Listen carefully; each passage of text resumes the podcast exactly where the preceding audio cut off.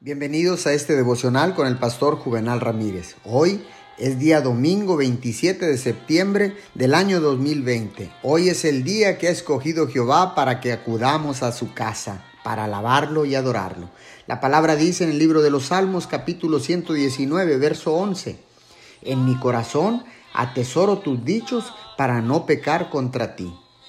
El Salmo 119 es un directorio de la palabra de Dios con tres o cuatro excepciones.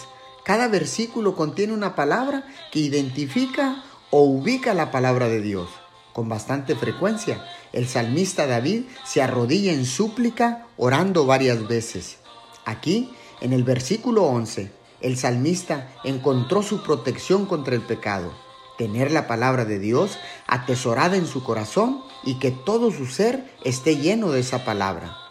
Descubrimos que el poder de la oración crea un amor real por la Biblia y pone en las personas una naturaleza que se agradará en la palabra. Oremos, bendito Padre Celestial, al tener tu preciosa palabra atesorada en mi corazón, sé que puedo estar protegido de hacer el mal. Te pido, Señor, tu ayuda en el nombre de Jesús. Amén y amén.